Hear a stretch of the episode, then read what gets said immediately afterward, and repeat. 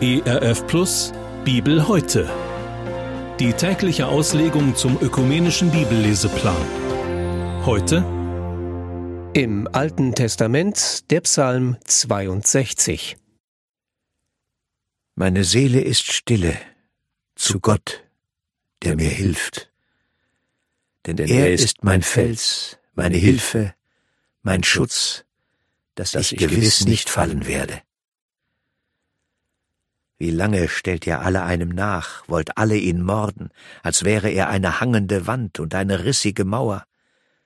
Sie denken nur, wie sie ihn stürzen, haben Gefallen am Lügen, mit dem Munde segnen sie, aber im Herzen fluchen sie. Aber sei nur stille zu Gott, meine Seele, denn er ist meine Hoffnung. Er ist mein Fels, meine Hilfe und mein Schutz, dass ich nicht fallen werde. Bei Gott ist mein Heil und meine Ehre, der Fels meiner Stärke. Meine Zuversicht ist bei Gott. Hoffet auf ihn alle Zeit, liebe Leute, schüttet euer Herz vor ihm aus. Gott ist unsere Zuversicht. Aber Menschen sind ja nichts.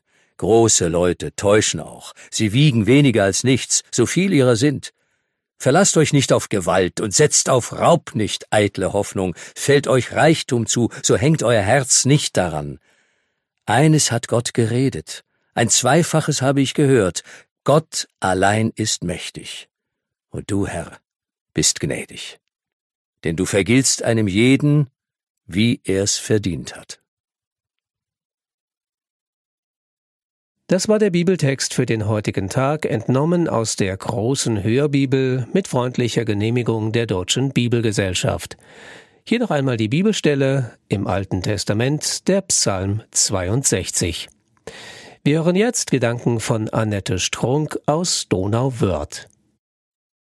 Gerade bin ich zum zweiten Mal von Corona genesen. Beim ersten Mal erging es mir sehr schlecht. Ich landete auf der Intensivstation und hatte Todesangst. Es war nicht klar, wie und ob ich diese Bedrohung überleben würde. Keiner konnte mir das versichern. Ich war alleine mit mir und meinen Gefühlen. Als ich jetzt nach über einem Jahr wieder erkrankte, war der Schrecken doch groß.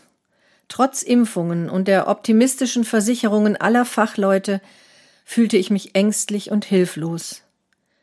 Wie würde mein Körper diesmal reagieren? Hatte er genug Abwehrkräfte, meine Lunge dieses Mal zu schützen? Im Psalm 62 steckt David, der Beter, auch in einer beängstigenden Lage, die er sehr anschaulich beschreibt.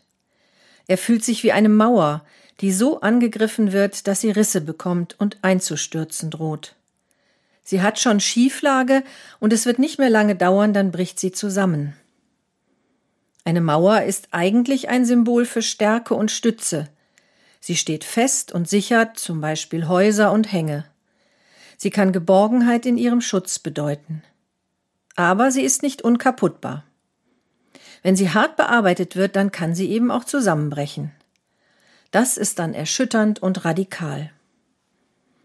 Ich fühlte mich David in seiner Lage so nahe, konnte so gut nachempfinden, wie sich das anfühlt.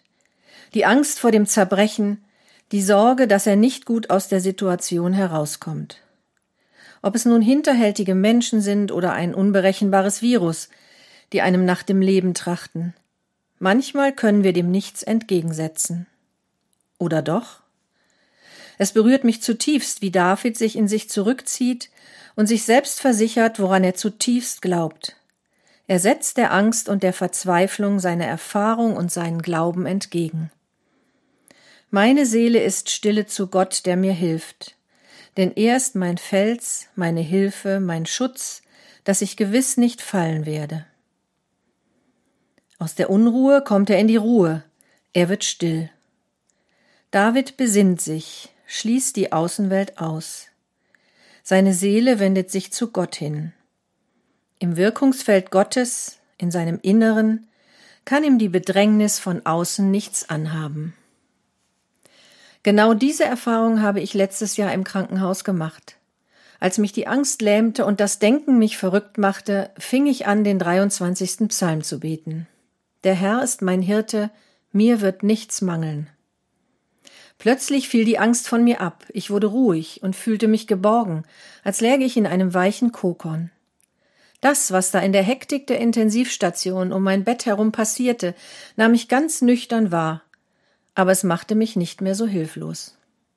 Es war großartig zu erfahren, dass Gott in meiner größten Schwäche, als ich nichts mehr tun konnte, einfach spürbar da war und meine Seele in Frieden hüllte. Wir können in Davids Psalmgebet miterleben, dass er auch wieder eingeholt wird von der Gefahr, die ihm droht. Er beschreibt, was man ihm antun will, und richtet damit also seinen Blick erneut auf die Bedrohung. Das ruft sicher auch all die Ängste wieder auf den Plan.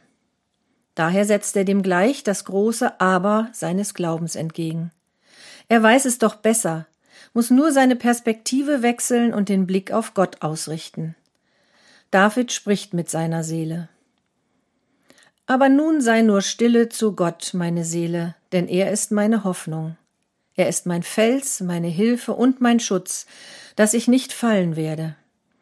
Bei Gott ist mein Heil und meine Ehre, der Fels meiner Stärke, meine Zuversicht ist bei Gott. Ich kann dem nur aus tiefstem Herzen beipflichten. Als ich vor einigen Wochen die ersten Symptome der erneuten Covid-Erkrankung spürte, war es wie ein Déjà-vu. Mich überfiel gegen alles Wissen und die Vernunft große Angst.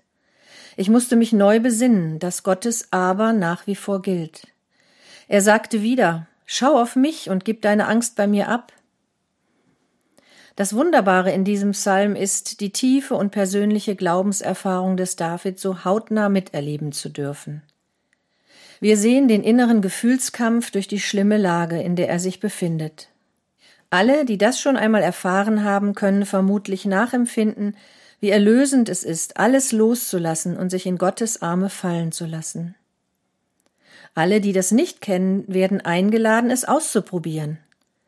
So ist auch der letzte Teil des Psalms zu verstehen. David wendet sich nun an alle Menschen, die er erreichen kann.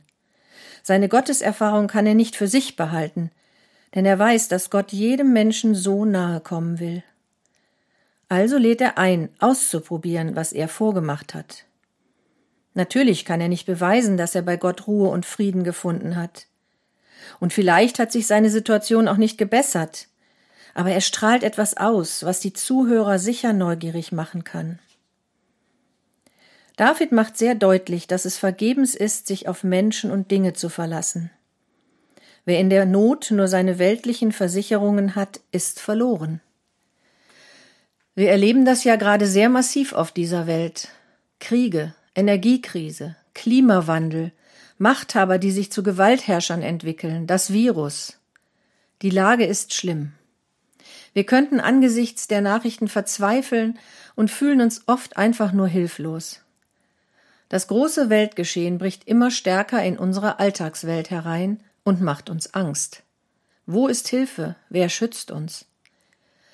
Ich kann mich David nur anschließen, der sehr bewusst und aus tiefster Überzeugung sagt, Gott allein ist mächtig, und du, Herr, bist gnädig, denn du vergiltst einem jeden, wie er es verdient hat.